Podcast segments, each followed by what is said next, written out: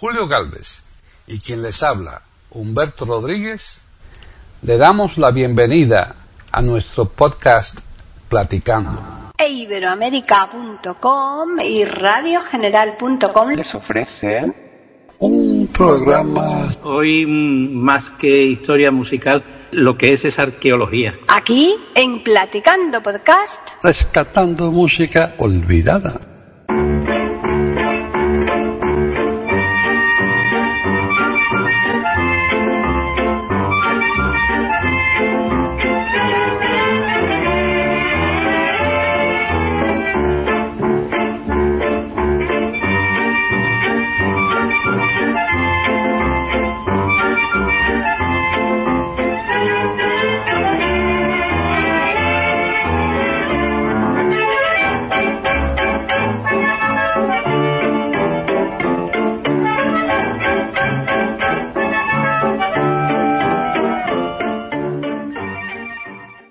Tal? Bienvenidos otro día más a Platicando Podcast Rescatando Música Olvidada en iberoamérica.com.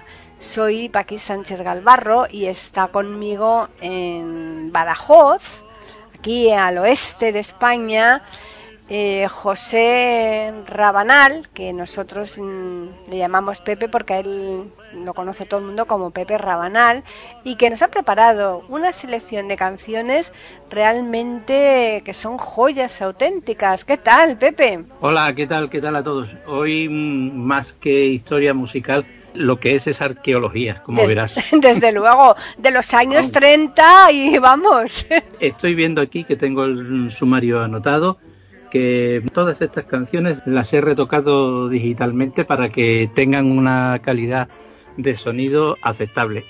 Todas proceden de placas de 78 revoluciones por minuto, de discos de grafito, se les decían discos de grafito, discos de pizarra, algunos también les decían discos de cartón o discos de piedra, pero realmente la materia con la que están hechos estos discos que giran a 78 revoluciones por minuto y que se reproducían en gramófonos de la época es una especie de laca que lleva un poquito de celulosa debajo haciendo el cuerpo de lo que es la placa del disco y son discos extremadamente frágiles que se rompen mucho si se caen al suelo se hacen verdaderamente añicos el verdadero sonido que tenían estos discos de 78 revoluciones era la primera vez que se tocaba en un gramófono porque la segunda ya estaba trabajado por la aguja, ¿no? Claro. Imaginaos que era un eso, eh, es todo mecánico, iba de una membrana mm, sensible donde estaba conectada la aguja que es prácticamente una punta, ¿no? Sí. Un clavo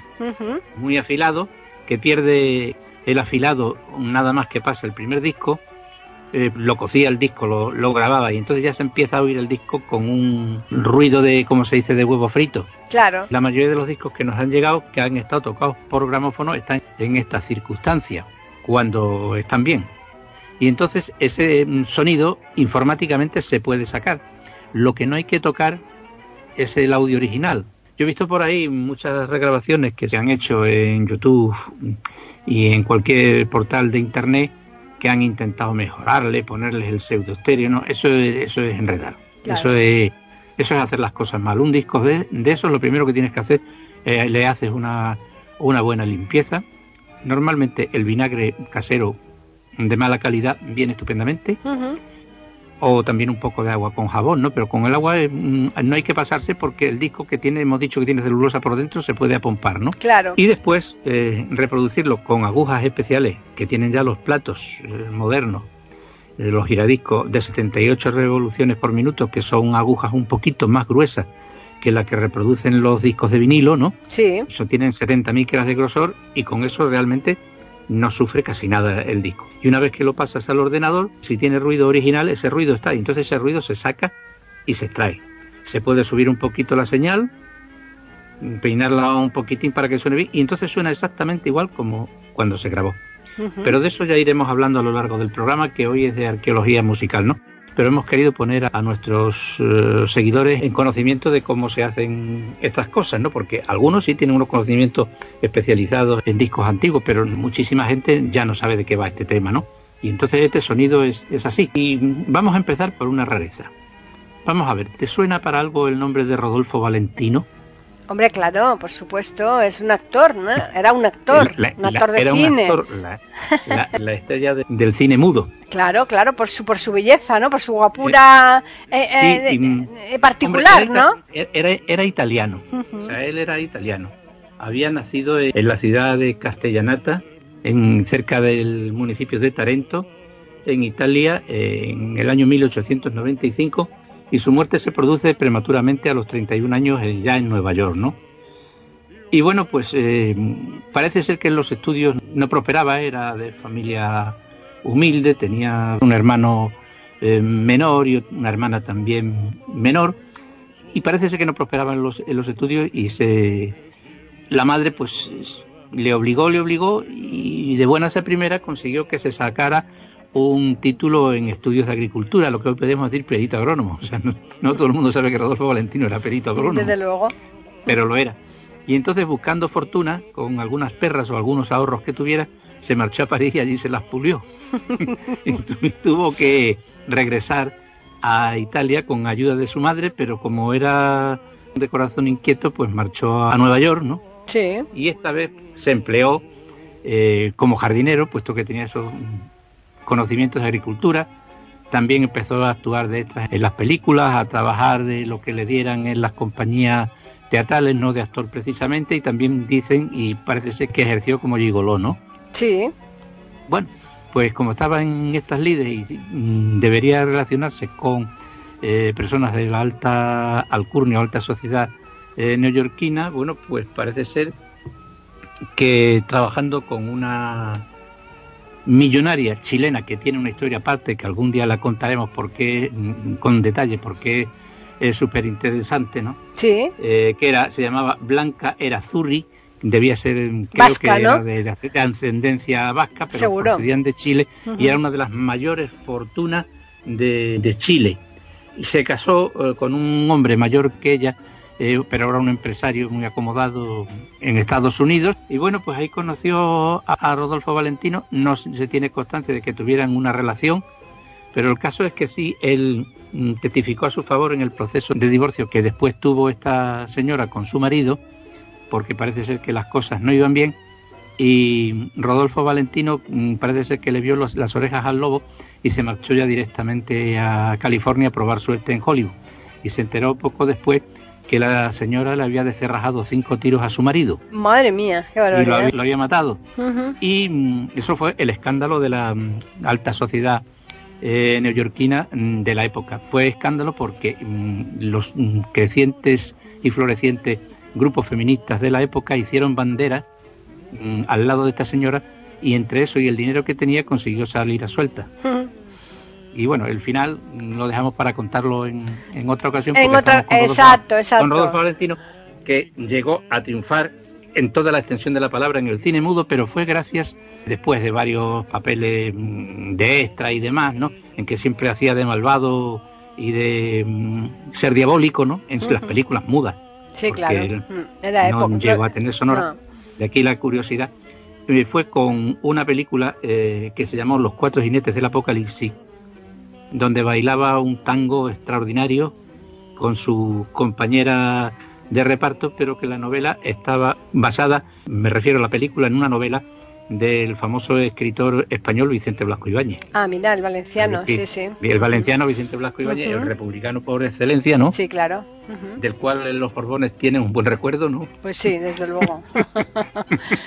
esa es otra historia, ¿no? Pues sí, esa es otra historia por una postal sonora. Y fue, el gran, y fue el gran éxito de Rodolfo Valentino. Y el, Rodolfo Valentino triunfó y ya de ahí vinieron otras películas en que fue, vamos, ya el acabose para el público femenino, como fue El Cadí, y el hijo del Cadí, que fue su continuación. Aparte de eso, rompe el estereotipo de galán de cine. En aquellos tiempos era Douglas Fairbanks, ¿no? Eh, que eran siempre larguiruchos, con aire intelectualoide, sentimental, muy como decían, le decían los ojiazulados, ¿no? Porque iban siempre muy maquillados en la pantalla. Y este, pues, era el Latin Lover, ¿no? Eh, por excelencia se hizo de oro entre matrimonios y lo muchísimo dinero que ganó. El único registro que existe de Rodolfo Valentino cantando. Fíjate. yo sospecho que era que cuando a todos les sorprende el cine mudo, ¿no? Bueno, no les sorprende, ya se venían viendo venir las cosas y si no, mm, los oyentes que vean la película cantando bajo la lluvia, ahí lo explican todo, ¿no? Sí. lo del cine mudo, ¿no? Pues empezaron a probar voces de, los, de lo que eran las estrellas, ¿no? Del momento, ¿no? Sí. Y algunas como Greta Garbo pudieron pasar el casting, ¿no? Y otros pues no, no, porque no tenían nada que ver eh, el hablar en el cine con actuar en el cine mudo. Y mm, Rodolfo Valentino le hacen grabar una canción, bueno, tiene dos, yo tengo una, porque esta es la más característica, porque canta el relicario. El relicario es un paso de nuestro español. De maestro.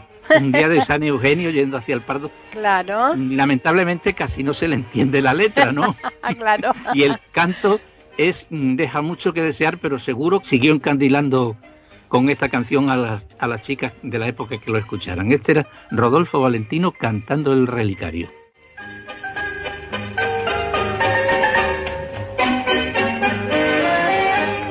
Una geisha mimada fue de un magnífico emperador a quien tuvo prisionero.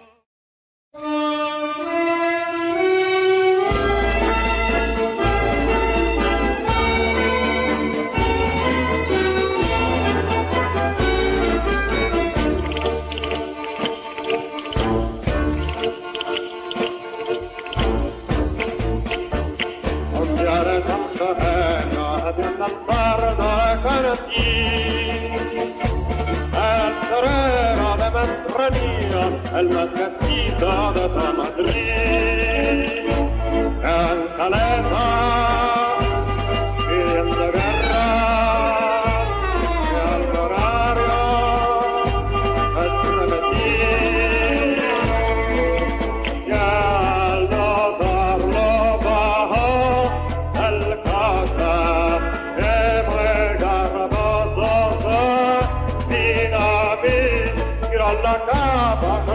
dal vivo, il suo brioso di condire.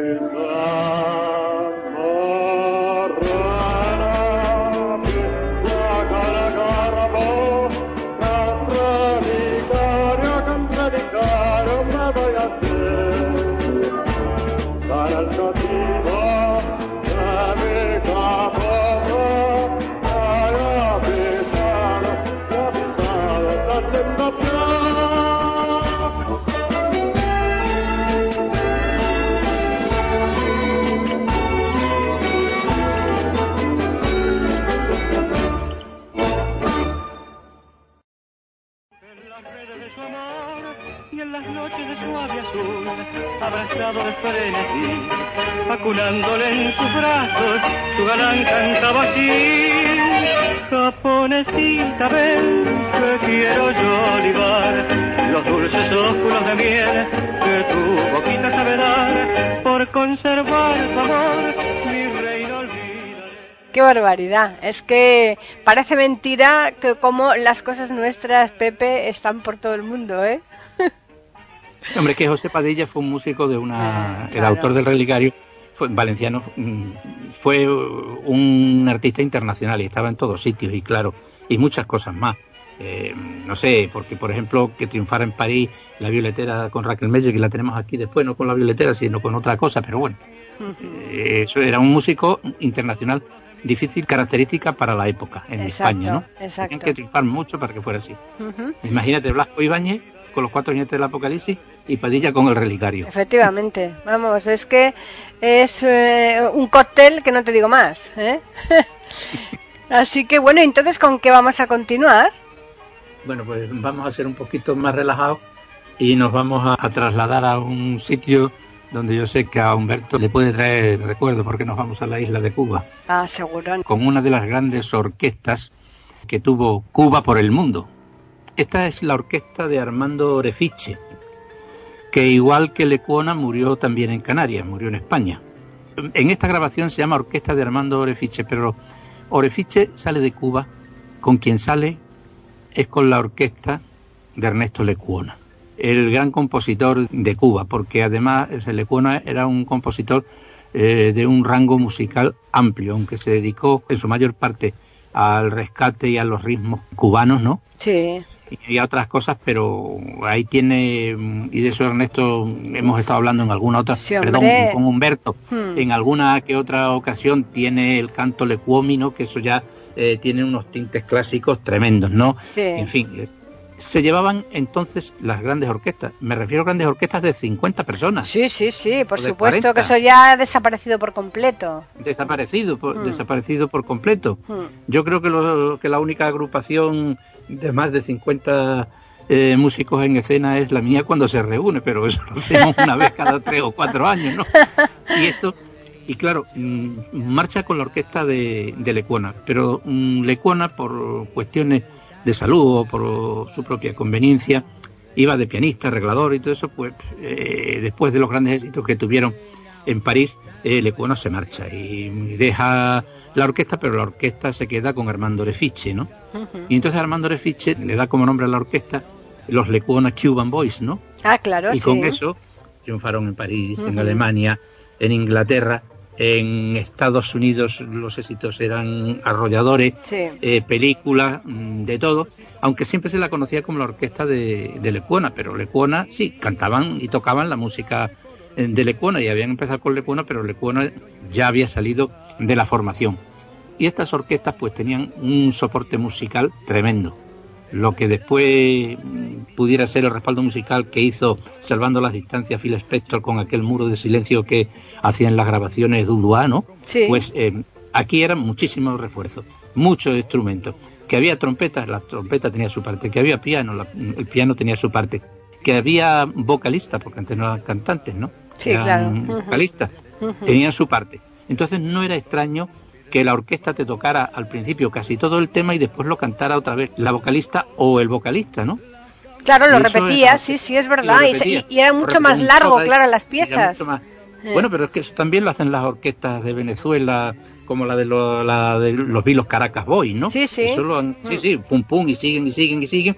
Y lo que pasa es que esta tenía una variedad, a lo mejor te cambiaban el ritmo, o te cambiaban el arreglo, eh, en fin, eran espectaculares, ¿no? Lo mismo Sí. que hicieron después los chavales de España, que de los cuales ya hemos hablado. Sí. Entonces, hoy nos traen un número muy cubano y que se bailaba y se escuchaba mucho en Europa, que se llama precisamente así, Nostalgia Cubana.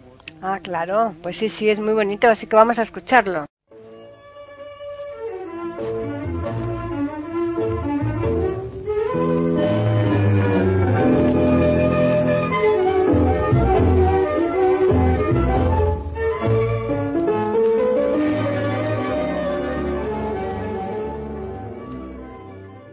Pueden escuchar otros de nuestros podcasts en eiberoamerica.com.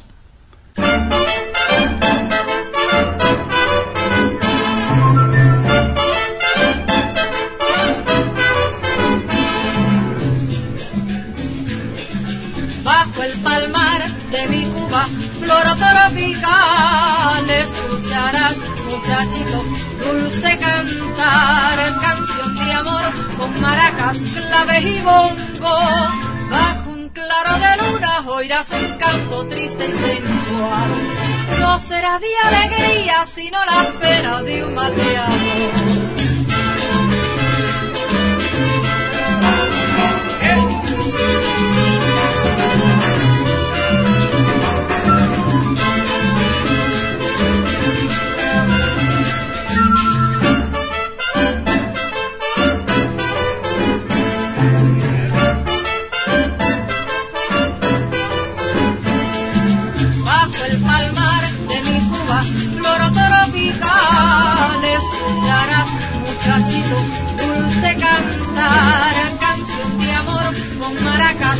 Claves y bongo. Bajo un claro de luna oirás un canto triste y sensual. No será de alegría, sino la espera de un mal de amor.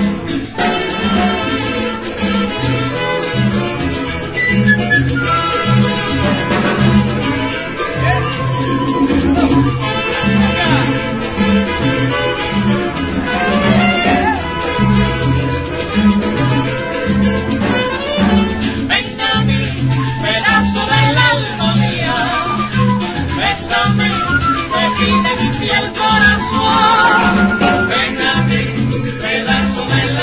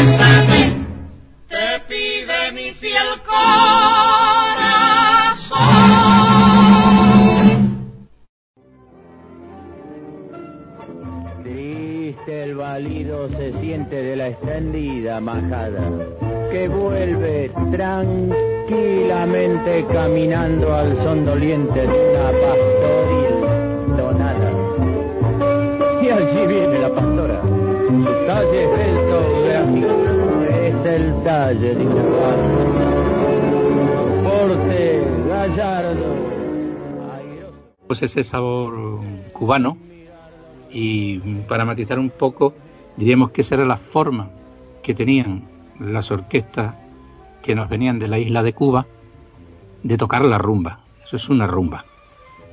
Claro, Una rumba un- una rumba que, que todo eso parte de aquí de España, ¿no? Sí, lo que pasa es que se van transformando. O sea, por ejemplo, ellos tienen el son cubano, eh, tienen la guajira y luego tienen también una forma muy especial de interpretar la rumba que para los que sepan música es un ritmo de síncopa, ¿no? Está ese ritmo está sincopado y ese ritmo de síncopa mm, en muchas orquestas modernas eh, lo puedes escuchar cuando me refiero modernas de la época 1920 1930 Claro, cuando, claro. cuando tocan Charleston Hmm. o cuando tocan la java que aquí tenemos ahora una java que la vamos a poner dentro de un ratito y eso es una rumba es una rumba cubana eso decía no Claro. Y se aficionó eh, tanto el público de Estados Unidos como de Europa y, en Hispanoamérica mucho los ritmos que salían de la isla de Cuba y también de las Antillas y de Dominica y por ahí, ¿no? Así que mm, yo creo que es tiempo y momento mm, de recalar en España, ¿no? En el suelo Hombre, yo pienso que sí, ¿eh? Ya porque hemos empezado con Y- Italia y después hemos ido a Cuba, así que ahora está bien que demos un pasito. seguimos en la misma banda cronológica, ¿no? Sí, claro. de los años Eh. 20 o los años 30. Y en Mm. esta que nos ocupa a continuación, precisamente es de los años 20.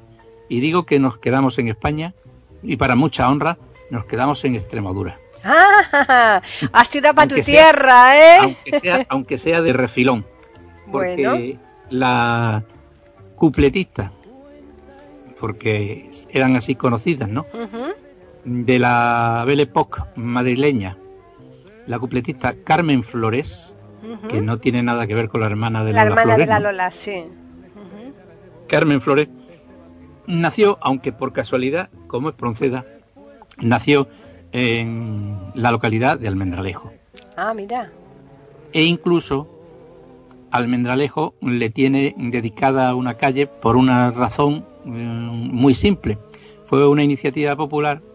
Yo, yo recuerdo que hace muchísimo, hace ya bastante tiempo, allá por los años 80, yo tenía un programa de radio en Antena 3 de Badajoz que se llamaba El Fonógrafo dedicado a todo este tipo de cuestiones y de vez en cuando pues ponía a Carmen Flores y de Almendralejo pues me llamó un- una persona eh, conocido, ¿no? amigo, que presidía el Centro de Iniciativas de Turismo de Almendralejo y dice, hombre, es que es paisana, digo, sí, sí, ya lo sé y tal.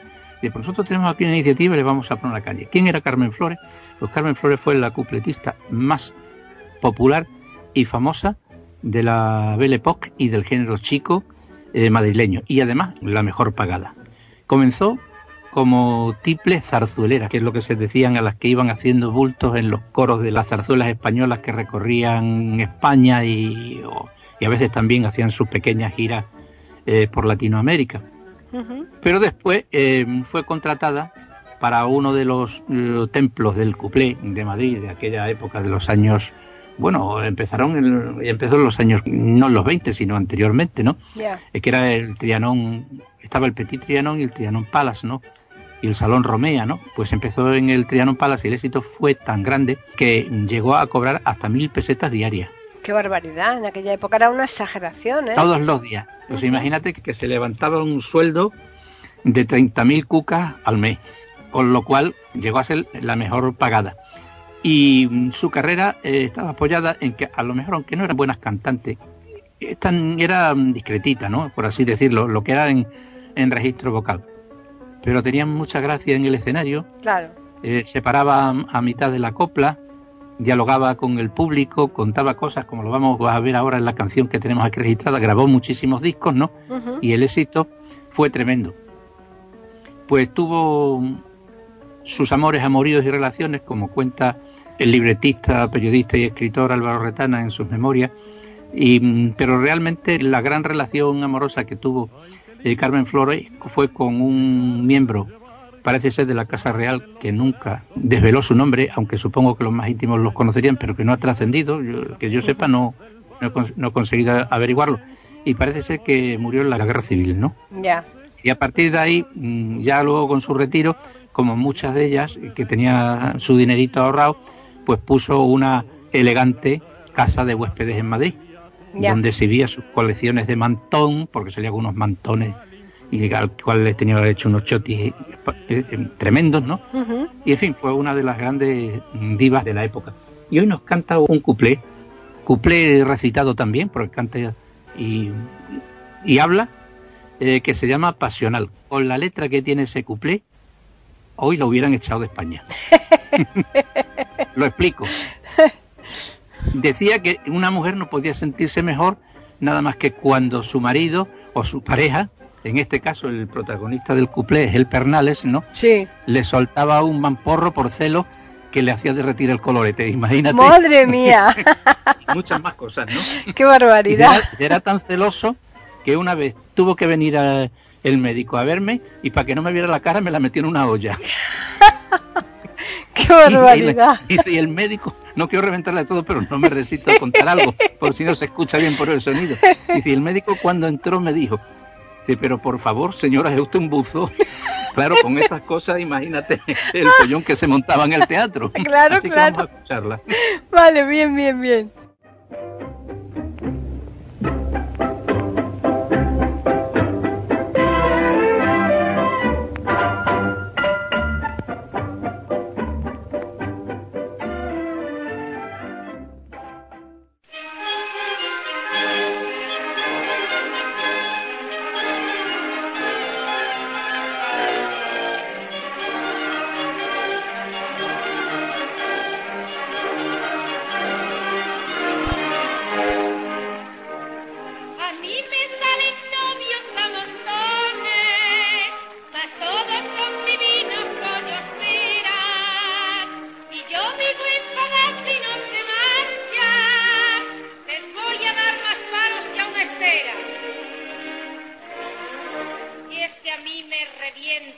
Eso.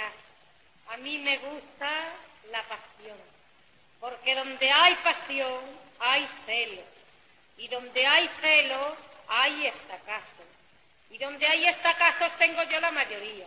Pues no es poco bonito eso de ir del brazo de un hombre que de pronto te dice, oye Carmen, ¿qué haces?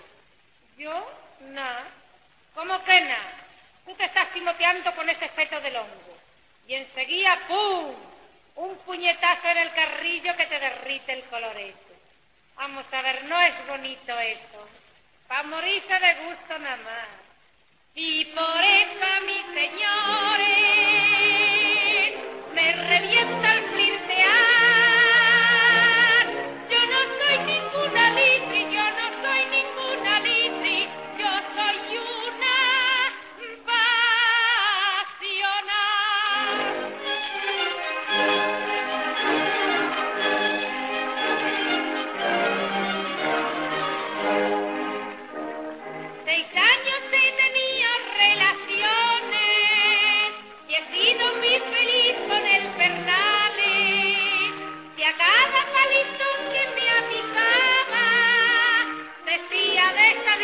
que no sale. Ay, aquel sí que me quería. Como que miren usted si era celoso, que un día tuvo que venir el médico a reconocerme y para que no me vieran la cara, ¿qué dirán usted se hizo? Me metió la cabeza en una olla. Lo cual Carvel Mermel, el doctor, le dijo, oiga señora, usted es gusto. Y luego había que ver al médico preguntándome así como hacen los ventrílocos. Diga, ¿le duele a usted aquí? No, señor, no. ¿Y, aquí? Señor, sí. ¿Y, y respirar? ¿Respira usted bien? No, no, señor, si no me sacan de la olla más vicio. Hay que ver qué cosas se le ocurrieron al Fernales, como que me tiene chala, hombre. Y por eso a mis señores me revienta el flirtear. Yo no soy ninguna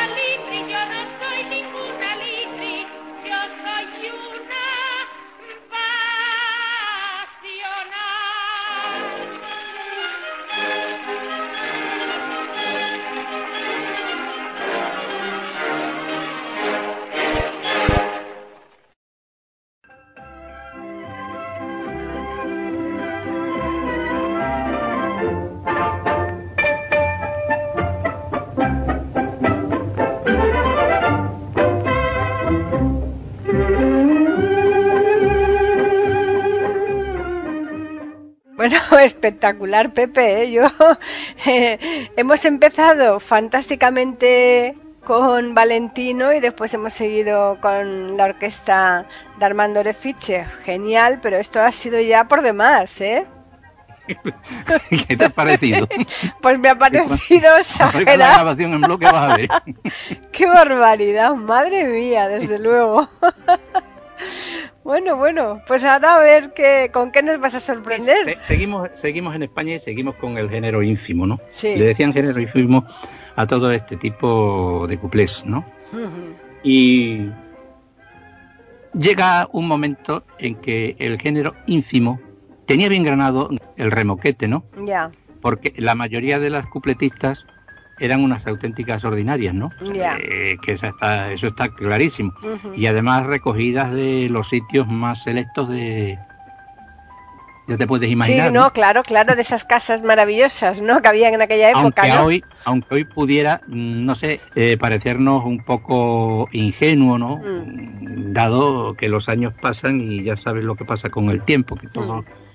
pero en realmente era así pero llega un momento como decía antes eh, que el género ínfimo toma un poco más de categoría es decir cuando ya los señores que iban a estos teatros por la noche ya pueden llevar a sus mujeres tranquilamente Ya, y esa regeneración del ínfimo no fue ella sola, pero fue una de las primeras, fue la Goya.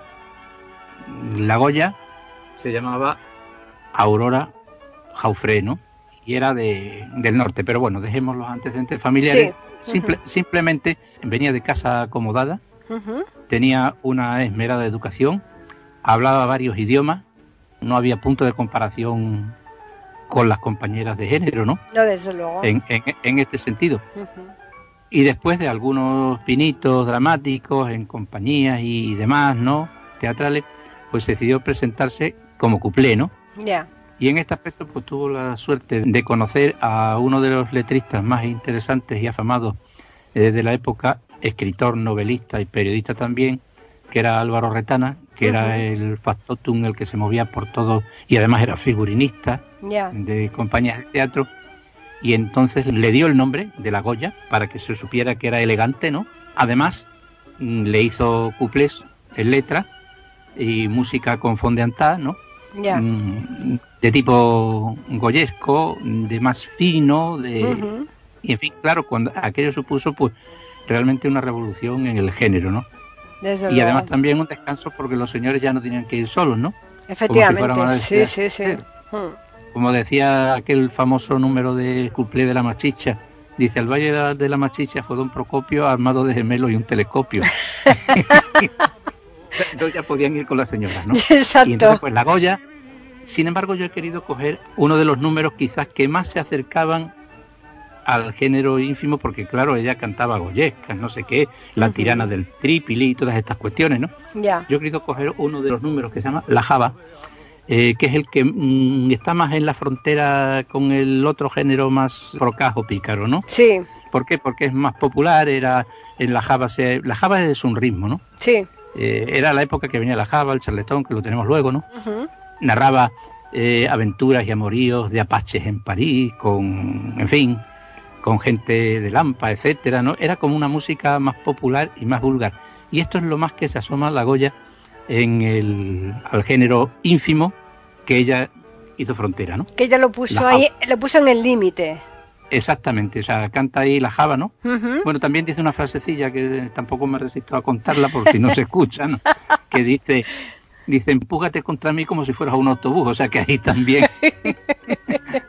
Lo que pasa es que la Java tenía una melodía tan peculiar, ¿no? Mm. Y tan agradable que se tocaba mucho en instrumental y la letra se fue como un poco perdiendo, ¿no? Ya. Sí, que muchas veces la predomina más la música que la letra y la letra pasa en segundo y la, plano. y- y la letra era Mm. como más sortera, más, Mm. más pícara, más Mm. soez, ¿no? Mm. Y, y la letra, pues yo sé de gente que ha oído la Java, pero no ha oído la letra. Exacto. Bueno, pues aquí la tenemos por letra. Eso es, pues vamos a escucharla.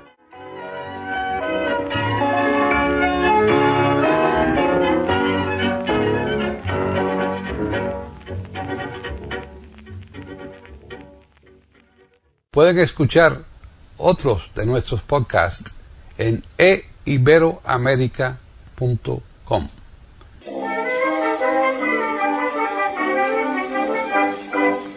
Dos horas llevo así y he llegado aquí por charcos y baches. Él me mandó llamar, pues me va a llevar a un baile de apache. Toda la sociedad que allá alegre va, baila ya la java. Y al oír el acordeón dulzón, canta en medio del salón. Are tú, Quizás París y el Cádiz y la danza inglés. Ya no hay copos en París que bailen por sol. La java es la especialidad. Pues con los pies solo el javanés sabe conquistar. Aprieta ya contra mí como un autobús. Empezará este compás, luego el patatú. Me vuelvo loca viendo tu boca cerca de mí. Y soy tu esclava cuando la java bailas allí.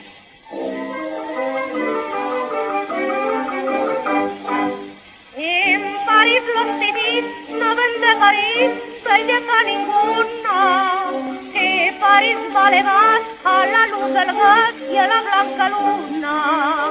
Esta es la hora mejor si haces el amor yendo una por una. Mientras oyen llenos de pasión la canción de dulce son.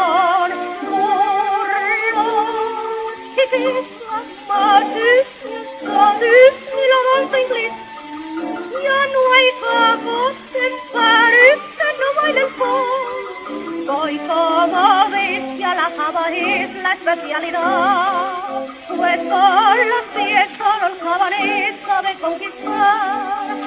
Aprieta ya contra mí como un autobús y me dará este fondo luego el patatús. Me vuelvo loca viendo tu boca cerca de mí y soy tu esclava cuando la java bailas allí.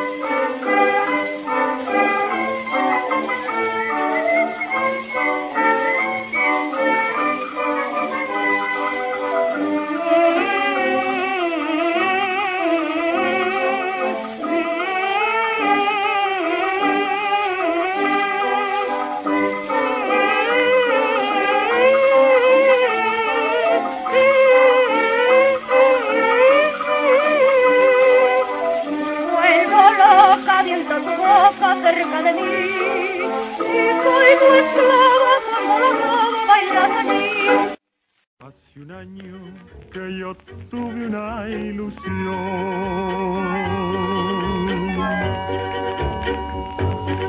Hace un año que hoy se cumple en este día.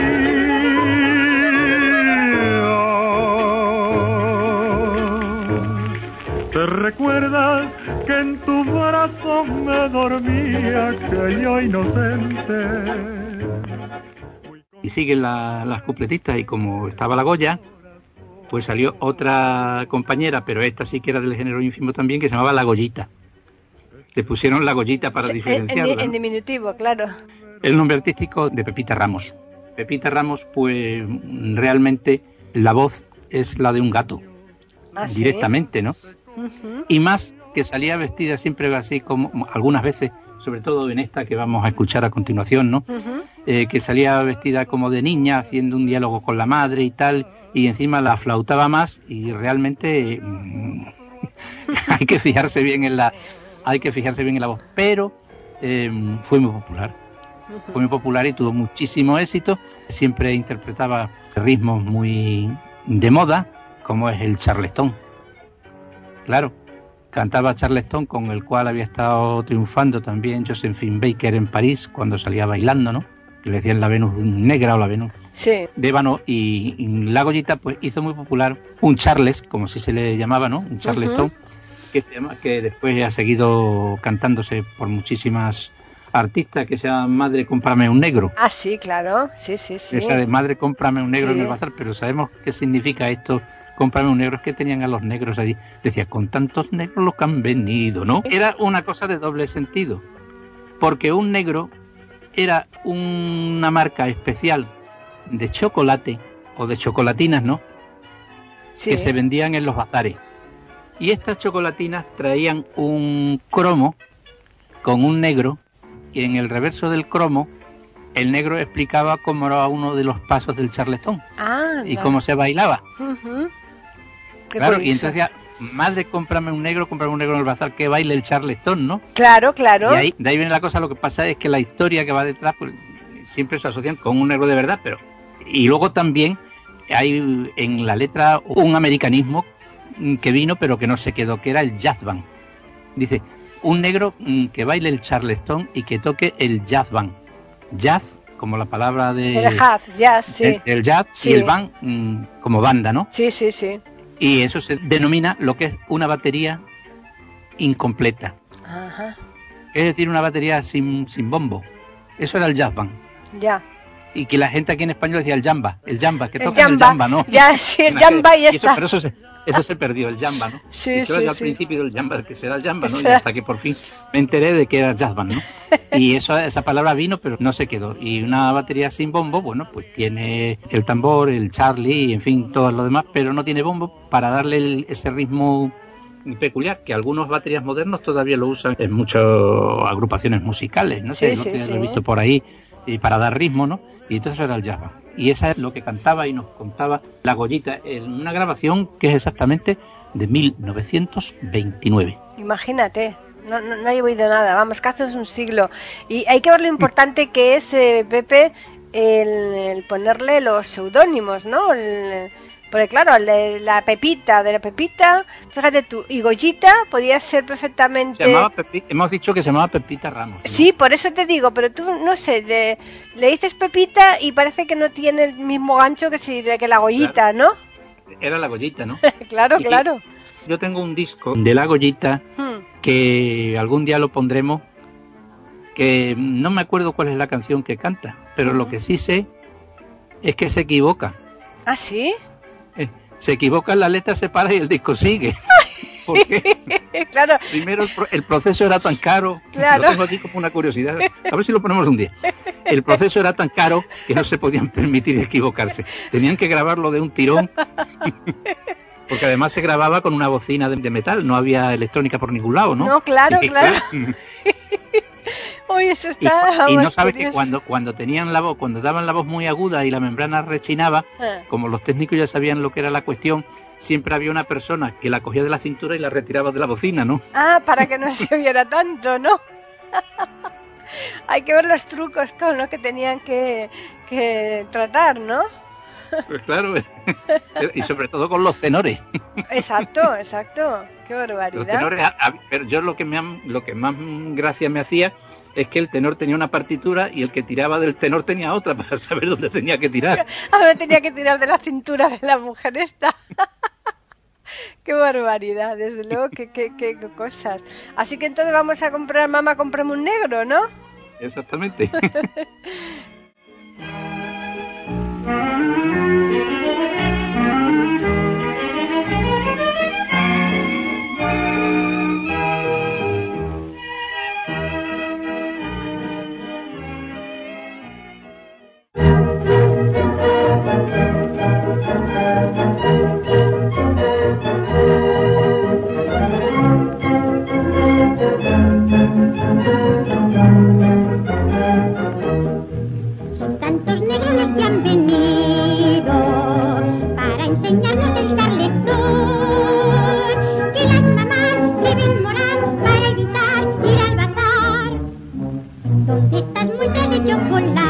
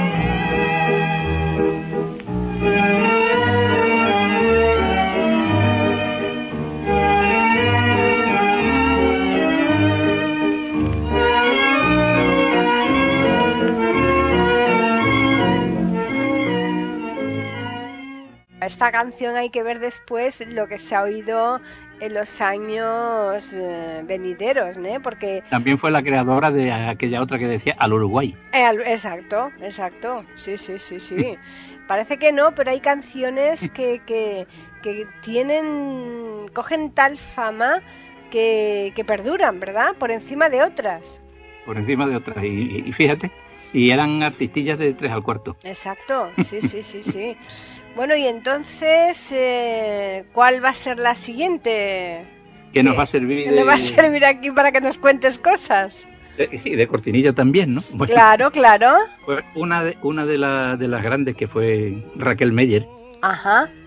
Raquel Meyer eh, fue una de las grandes por muchos motivos. Bueno, digamos que, que era maña, que era de Tarazona, ¿no? ujú, Y ahí el carácter se llamaba Fran- no se llamaba Raquel ni se llamaba Meyer, ¿no? ujú.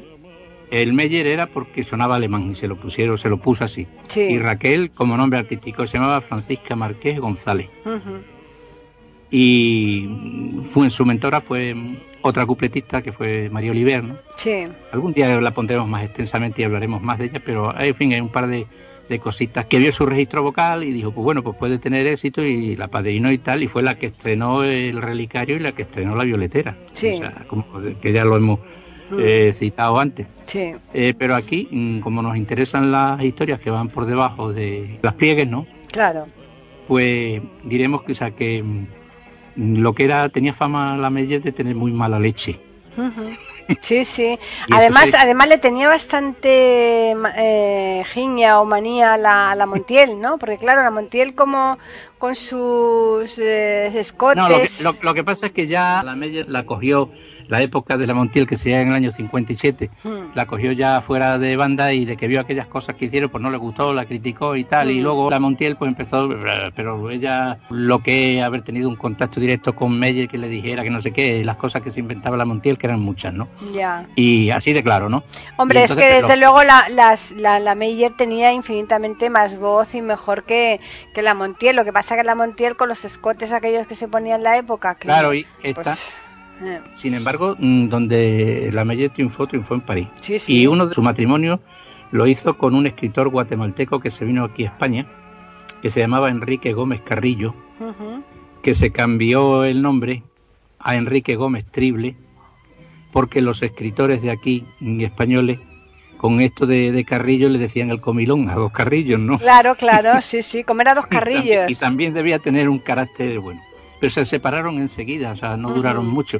Y cuando le preguntaron a la Meyer, dice, oye, ¿y cuál es el motivo de la separación?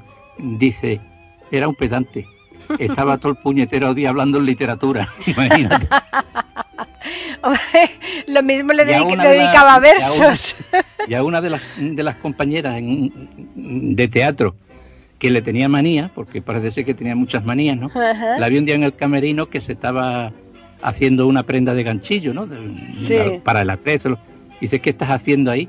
Dice, pues me estoy haciendo un sujetado de ganchillo. y le contestó la Meyer con su mala leche acostumbrada. Dice, ¿qué vas a meter ahí?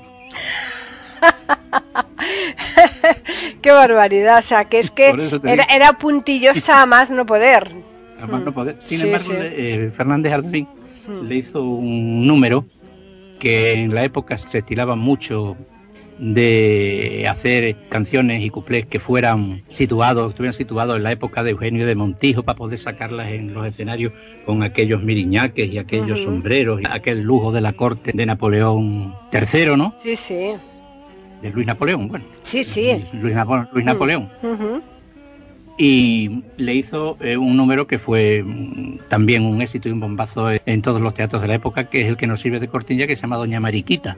Ah, mira. Esa que dice, cuando voy a los bailes del duque de Osuna, ¿no? Ah, sí, sí, sí. Mireña que de rico muere, ¿no? Pues ese es el que nos sirve para despedir el programa. Eh, con eso vamos a despedir el programa y desde luego hay que ver la cantidad de anécdotas y de cosas que nos has contado y eso que tú decías que íbamos a decir poca historia porque solamente las canciones ya hablaban por sí mismas, pero aún así todo, anda que no las has aderezado bien, ¿eh? Ah, que la gente se lo pase bien. Hombre, claro, eso por Haciéndolo supuesto. liviano. Eso sin ninguna duda.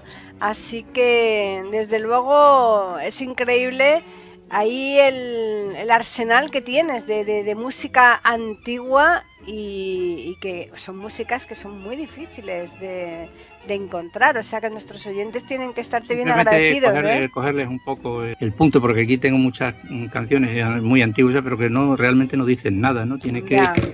Ya tienes que hacer una selección, ya pues mm, el número de canciones pues baja a la hora de seleccionar porque si coges una que no dice nada, eh, pongo la campanera, sí, eso ¿y qué? Eso no Claro, me interesa, claro, ¿no? claro. Tiene que ser algo que, que aparte de ser conocido, pues que tenga un punto en la historia. Hemos, hemos aprovechado para hablar de la, de la época de, de la Belle Époque española, del cuplé, de los teatros, de todo sí, eso, exacto. de cómo era la moral, ¿no? Ujú. Sí, sí, Algún sí. día pondremos cosas más picantes, ¿no? Ah, no, por supuesto que las hay y, muy- y además esas con canciones con doble intención que están fenomenales, ¿eh? Algunas de ellas, otras ni siquiera doble Tú intención. escucha con atención directamente. Y vas a ver, vas a ver, se te van a poner los ojos a cuadro.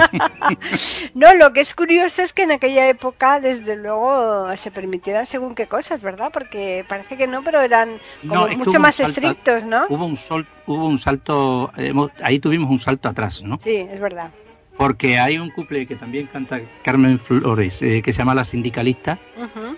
que eso después no se hubiera, ya después de la Guerra Civil Española, vamos, ni de broma, ni de lejos, ¿no? Claro. Incluso también le canta un couple al presidente Manuel Azaña, ¿no? Figúrate. Fíjate en las Honduras mía. que se metían, ¿no? No, desde luego. No, vamos, que aquí, no te ¿no? tenían miedo, no, en absoluto, ¿eh? Y luego pues pasamos directamente al paso doble de pueblo, ¿no? Eso Claro. es, sí, sí, es verdad. No, claro que es lo que se permitía y, y- y un paso doble y, con- y, y muy liviano, ¿eh? No, no te podías pasar, pero ni un ápice, ¿eh? Cuentan las malas lenguas que el radical señor Alejandro Lerroux, ¿no? Sí. con aquel puritanismo que tenían, que le había contado un párroco de Galicia, dice yo, para molestar a lo que es el radicalismo español, voy a permitir que se baile el agarrado en el patio de la iglesia. En el claustro de los conventos, ¿no? También. Imagínate. ¡Qué barbaridad! Madre mía, desde luego es que... eh, y te voy a decir una cosa, eh, según qué canciones, a lo mejor en determinados lugares hoy día hasta a lo mejor también parecerían un poco fuertes, ¿eh? Vete tú a saber, porque hay, hay situaciones en las que todavía la gente mm, no, ha evolucionado, ¿eh? Ahora es que nos estamos, en muchísimos aspectos nos estamos metiendo en el sustrato de la tontería, ¿no? Sí. Entonces, claro, pues ahí ya, ancha es Castilla, ¿no? Exacto, efectivamente. Sí, sí, es verdad. En fin, pues vamos a recordarles a los oyentes que nos pueden escribir al correo que es platicando arroba eiberoamerica.com y al Twitter que es eiberoamérica con las iniciales EI y la A de América en mayúsculas. Y Pepe, ya puedes ir metiéndote en el baúl de los recuerdos a ver qué arcaiquez nos traes la próxima vez. Vamos a sacar la ametralladora. Muy bien hecho. Así que decirles a los oyentes que les esperamos el próximo miércoles aquí en iberoamérica.com con un nuevo podcast de Platicando Podcast Rescatando Música Olvidada.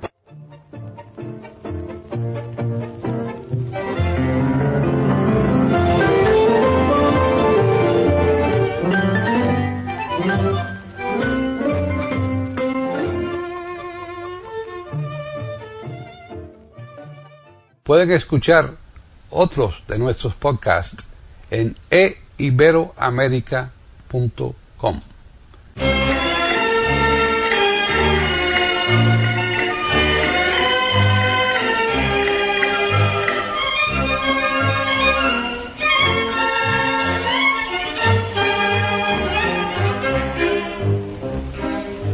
Cuando voy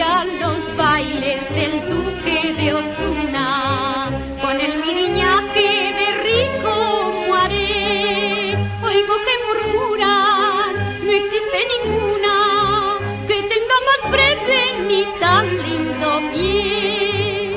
Y si bajo al prado sobre el raso vivo de mi carretela que luce un blasón,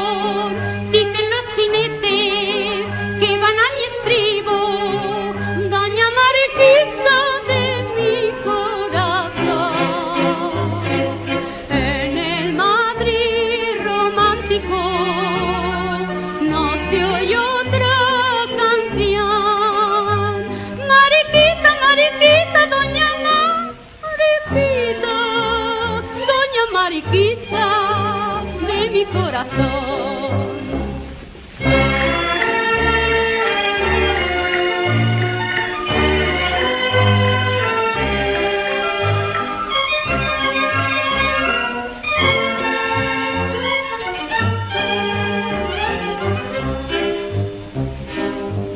Y al volver del retiro, cuando acaba el día, me encuentro con la realidad, un placer.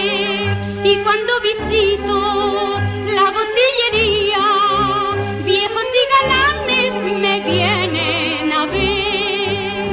Espronceda me suele decir madrigales que expresan el fuego de su admiración y todos repiten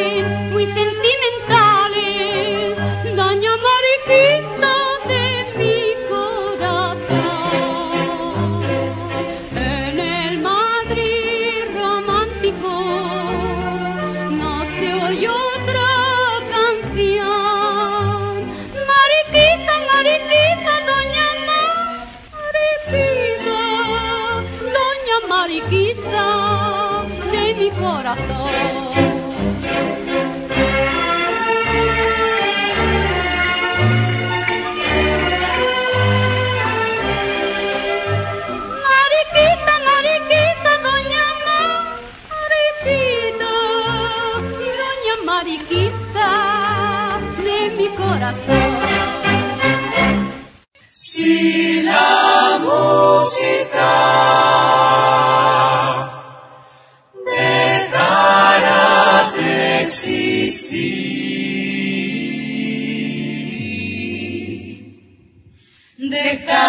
Dejarían de cantar todos los pájaros. Platicando podcast, rescatando música olvidada.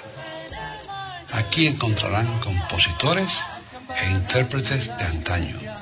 Participación de oyentes que lo deseen, con creaciones propias o aquellas que quieran rescatar.